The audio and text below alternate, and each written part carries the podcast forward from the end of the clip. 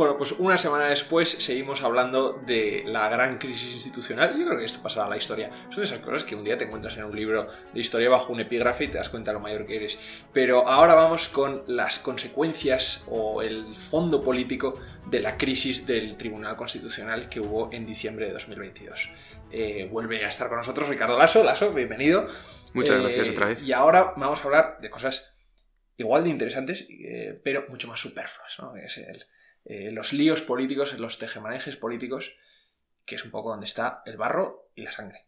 Efectivamente, ¿no? la, decisión del Tribunal Constitucional dio pie a una serie de declaraciones que, bueno, que dan a su vez pie a, una serie de reflexiones interesantes sobre, sobre el Estado de Derecho y el Estado de Derecho constitucional. Así que vamos con ello. Vale, y Ricardo, antes de empezar, ¿nos puedes recordar un poco, de manera resumida, lo que vimos la semana pasada? ¿Qué ha ocurrido un poco con las fechas y cuál ha sido el resultado final? Efectivamente, en el Congreso de los Diputados se estaba tramitando una reforma del Código Penal a la que se introdujeron vía enmienda una serie de reformas de la Ley Orgánica del Tribunal Constitucional.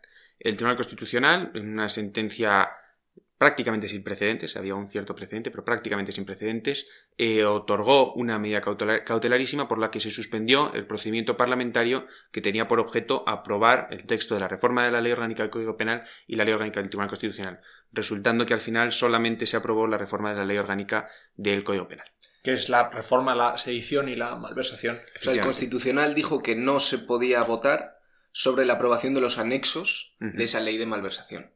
Vale de la reforma de la malversación y de la sedición, sí. Vale. Y entonces dices que esto, no sé si tiene sentido empezar por aquí o no, pero dices que ha tenido algún antecedente. ¿Cuál es el antecedente? Esto tuvo un, antecedente, aunque hay que matizar porque no son casos exactamente iguales. En el año 2017, con motivo de la crisis constitucional en Cataluña, el Parlamento catalán había fijado en el orden del día la votación de una norma que había sido, eh, que se había, había ya una sentencia de inconstitucionalidad.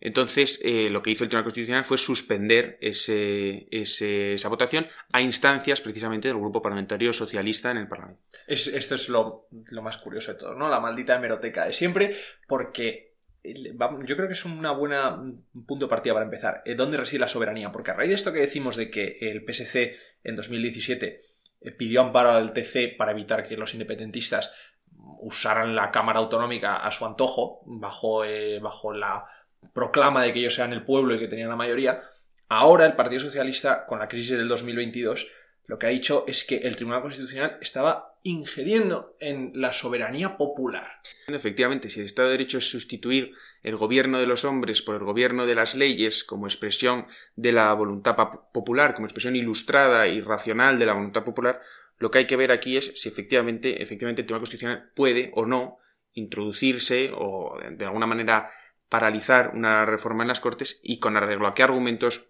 político-jurídicos se puede sostener que el Tribunal Constitucional así lo puede hacer. Y en relación con lo que tú preguntabas de quién es el titular de la soberanía en el Estado español. Bueno, pues cualquiera que coja la Constitución, no hace falta que vaya muy lejos. Artículo 1.2 de la Constitución, la soberanía nacional reside en el pueblo español del que emanan los poderes del Estado.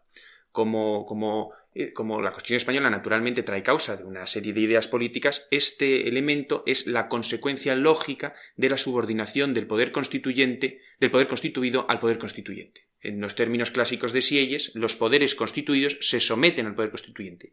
¿Cuál es esta distinción? El poder constituyente que está en el pueblo español, que es soberano y por tanto ilimitado. Soberano es ilimitado. ilimitado. Efectivamente. Y, esto lo debatimos hace tiempo también. este es el pueblo, totalmente. Este es el fin del absolutismo. Antes los soberanos eran los reyes, ahora los soberanos es el pueblo. Efectivamente. Y es los que ejercen el poder constituyente sobre ejercen el poder constituyente, constituyen el resto de poderes que se someten a los límites que ese mismo poder constituyente les impone.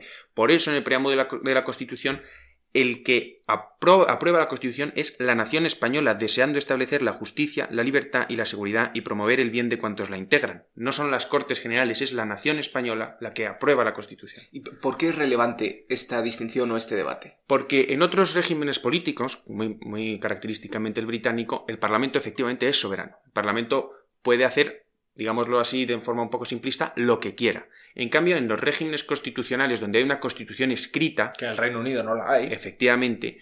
Los poderes se subordinan a lo establecido en la Constitución, que es una norma jurídica vinculante a todos los poderes del Estado, y así lo dice su artículo 9.1, la Constitución vincula a todos los poderes del Estado, incluido el poder legislativo, por supuesto el judicial y por supuesto el ejecutivo. Por eso el Tribunal Constitucional tiene la última palabra también en las resoluciones judiciales, y nadie discute que en este caso haya una quiebra de la soberanía porque la resolución judicial sea aplicativa de una norma expresión de la voluntad general, también controla las decisiones del poder del Poder Ejecutivo, aunque aquí primero hay que agotar la vía jurisdiccional ordinaria, pero las controla en última instancia. O sea, de la misma manera que se mete en temas judiciales, tiene la misma legitimidad, por así decirlo, para poder meterse en temas de, eh, gubernamentales. Efectivamente, el Tribunal Constitucional se legitima por la aplicación de la Constitución, igual que el Poder Judicial se legitima por la aplicación de la ley. Por eso, por poner un, explicarlo un poco más a fondo, por eso existe los delitos en los que se prevarican, los jueces prevarican, porque se deslegitiman, deslegitiman su función cuando no aplican la ley. Pues igual el Tribunal Constitucional aplica la Constitución y se legitima por la aplicación de la Constitución, expresión de la soberanía popular, la soberanía nacional. Parece mentira que todo esto haya que recordarlo. O me parece muy bien que lo recordemos porque eh, nosotros o los que eh, nos oyen eh, podemos no tenerlo tan al orden del día como tú, Laso, pero uno esperaría que nuestra clase política sí lo tuviera. Y al final es muy necesario recordar esto porque durante estos días de diciembre en los que se produjo la crisis constitucional, se ha oído de labios de diputados de, pues de, grupo, de los grupos que, que apoyan al gobierno y de miembros del gobierno también, decir cosas que es totalmente contrarias a lo que acabamos de decir, desde que la soberanía reside en las Cortes. Carmen Carbo Dixit. No está mal para una que fue ex vicepresidenta del gobierno y además ha tenido un debate muy, muy a cara de perro con José Manuel García Margallo, que es un ex ministro del PP, eh, en el que uno decía, no, no, no, perdona, la soberanía reside en el pueblo español y la otra, no, no, en las Cortes. Es decir, pero léase la Constitución. Bueno, ese es uno de los ejemplos. Sí, luego Carmen Carbo, si me permites, tiene una tesis doctoral sobre las enmiendas que sería muy interesante leer porque no está publicada. Eh, pues habría que... leer qué es lo que dice en su propia tesis doctoral. Pues bueno, desde luego algo contrario a lo que va defendiendo estos días, ¿no? Pero también tenemos otros casos de mm, políticos del PSOE que tenían así pues oye, pues una reputación respetable. Pues Pachi López, por ejemplo, fue el Lendakari, eh, el primer Lendakari no nacionalista en el País Vasco, y sin embargo ha estado diciendo, yo, perdón por decirlo, pero unas barbaridades en esos días, pues de este tipo de cosas, que van totalmente contrario a las cosas que vamos diciendo, desde que la soberanía va en las Cortes y luego esta expresión, que la hemos dicho antes, así como un poco para enfatizarla, de soberanía popular, que es un término que no existe, es soberanía nacional. Y además lo de decir la soberanía popular va siempre con, con unas ideas de que te, te, eh, eh, te apropias de la legitimidad del pueblo, por poner el popular, es un lenguaje que ha venido usando Podemos y ha venido usando el independentismo, básicamente para, para al final decir que lo que ellos piensan o la representación del pueblo que ellos arrogan está por encima de las leyes. Efectivamente, yo creo que hay dos líneas en las críticas o en las declaraciones que ha habido durante, este, durante esta crisis constitucional. De una parte, aquellas que han cuestionado la titularidad de la soberanía. Y como tú dices, no hay que ir muy lejos en la Constitución para resolver esta problemática. Pero luego también me parece muy importante el, el ver otro tipo de declaraciones que se han producido particularmente por un ministro de gobierno que ha dicho literalmente que las consecuencias de la sentencia, de la resolución, de la, en este caso auto, del Tribunal Constitucional serían impredecibles. Bueno, pues las consecuencias de una resolución de un Tribunal Constitucional en un Estado de Derecho no son impredecibles, son absolutamente predecibles, que son su estricto cumplimiento, es que no hay otra opción.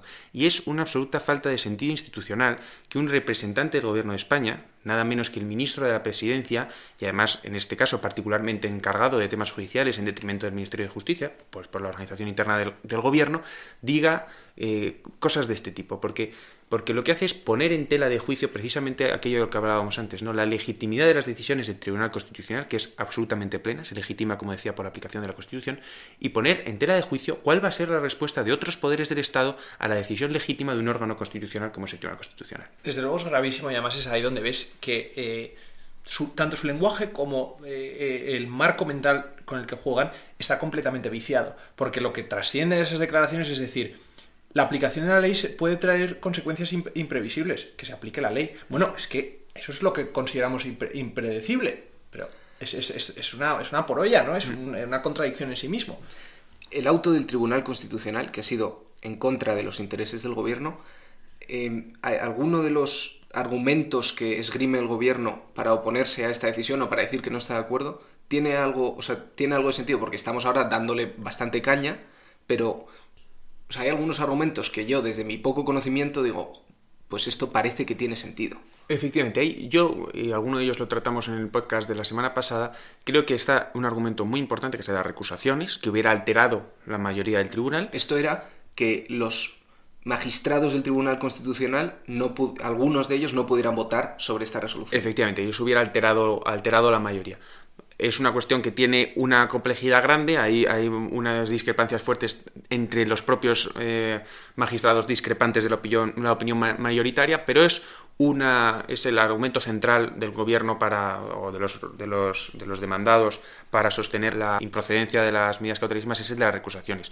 Porque luego, cuando entramos en el fondo del asunto, ellos efectivamente sostienen que no se da esa extraordinaria urgencia que requiere las medidas cautelarísimas. Pero eh, lo cierto es que ahí ya es una cuestión, a mi juicio, más fácil que se otorgue por parte del Tribunal Constitucional las medidas cautelarísimas. La cuestión... de urgencia no urgencia, dices. Efectivamente, ya la, la, cuestión propia de las medidas cautelarísimas, no tanto la cuestión de carácter más procesal de las recusaciones.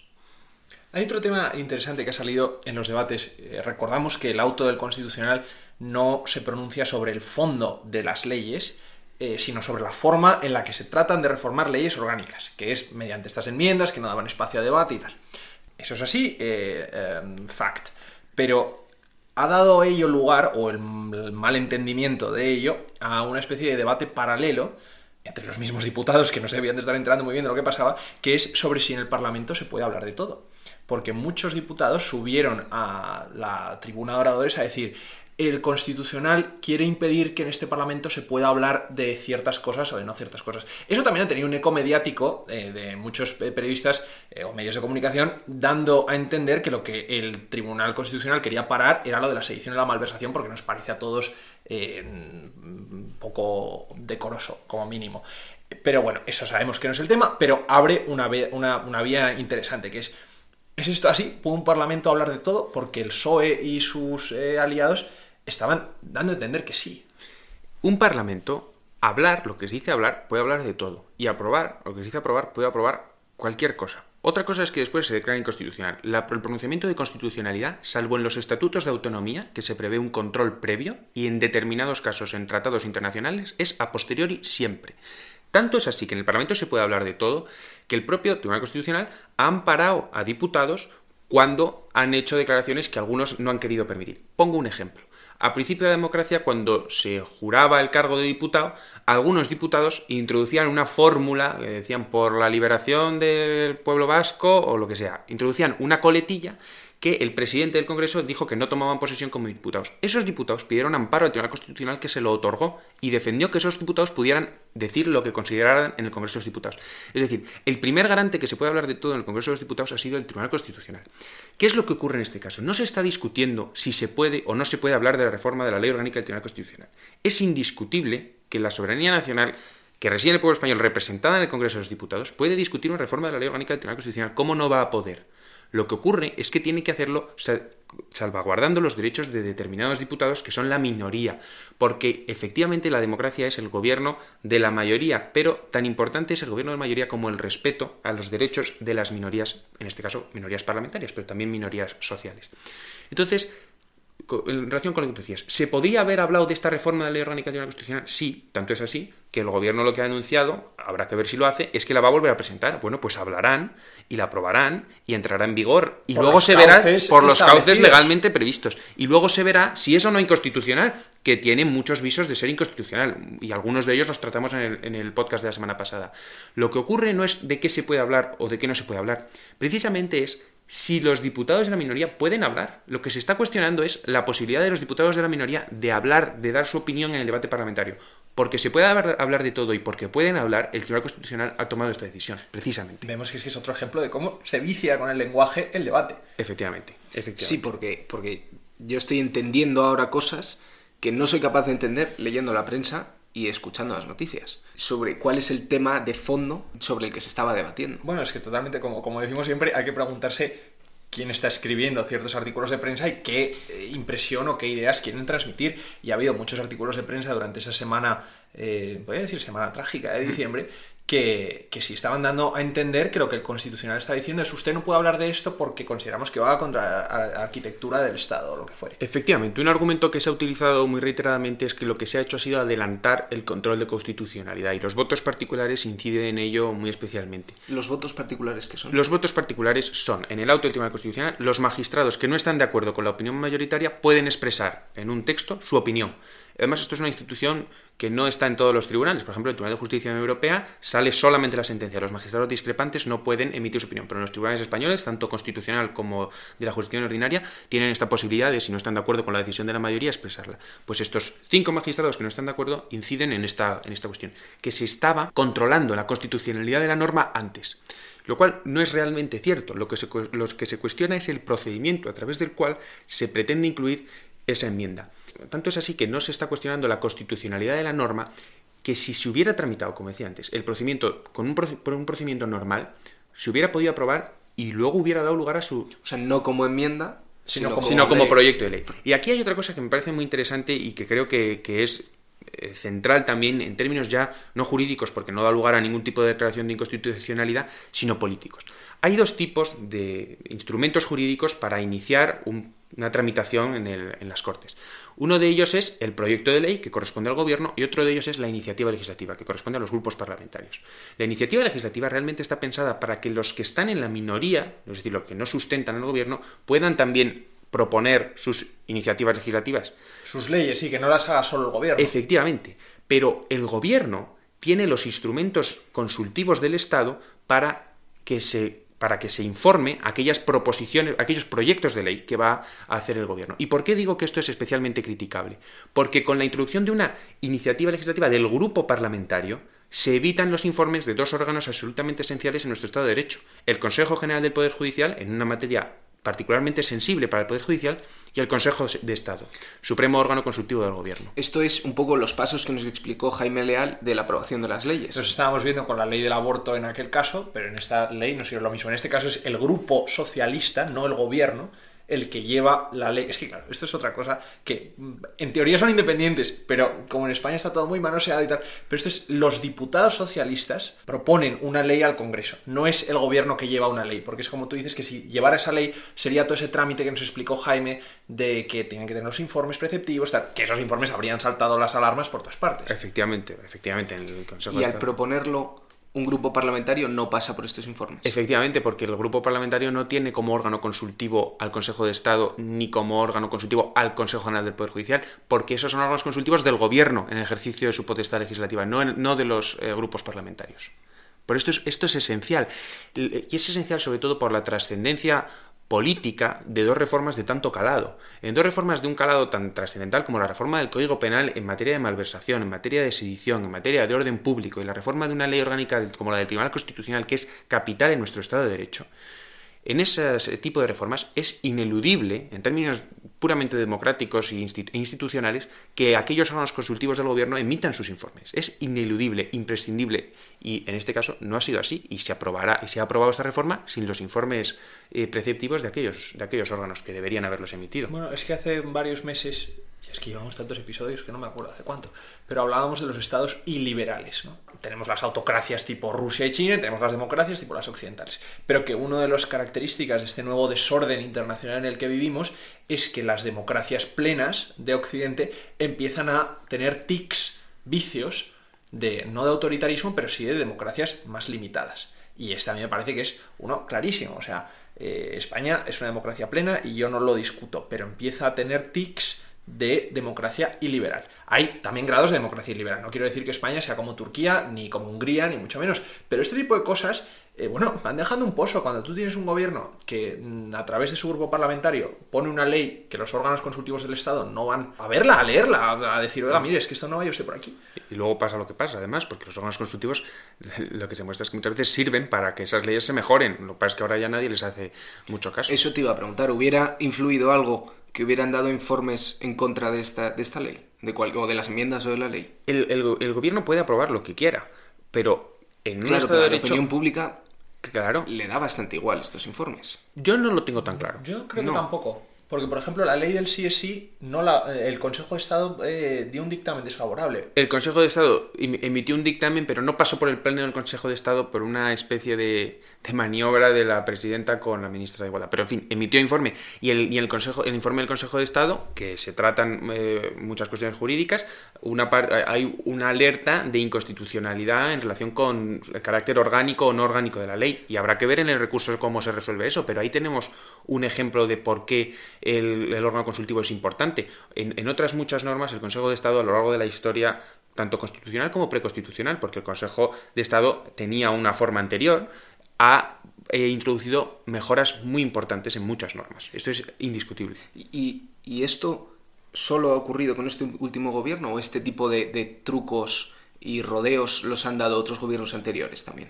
Trucos y rodeos y abusos por parte del poder hay siempre, pero yo sí creo que en el caso de este gobierno es absolutamente excesivo y absolutamente descarado cómo se utilizan los, los, los mecanismos, de, los mecanismos de, que, que, permiten evitar estos informes en materias tan trascendentales. Y un argumento no sería, si esto es legal y, y está contemplado, ¿por qué no hacerlo?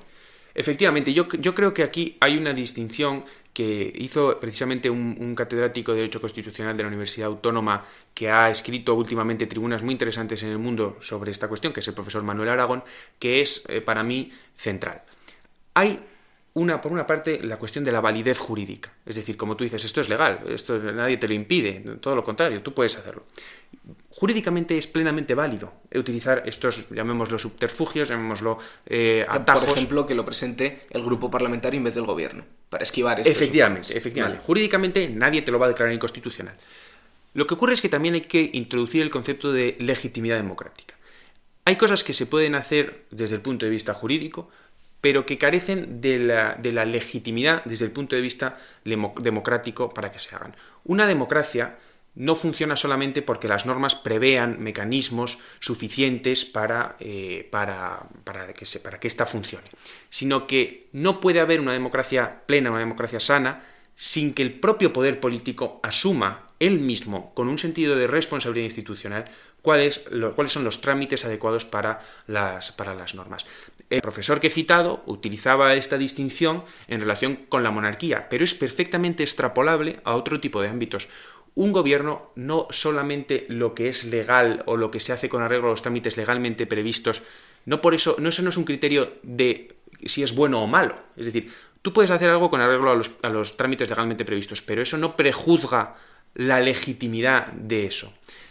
Pero eh, también hay que entender que esto es bastante subjetivo. Si al gobierno en ese momento le viene bien y piensa que le va a servir para aprobar una cosa que ellos justifican que sí que es democrático, o sea, eso lo puedes justificar bueno, un poco pero como al final quieras. es el viejo este de una democracia no solo tiene que serlo, sino parecerlo, ¿no?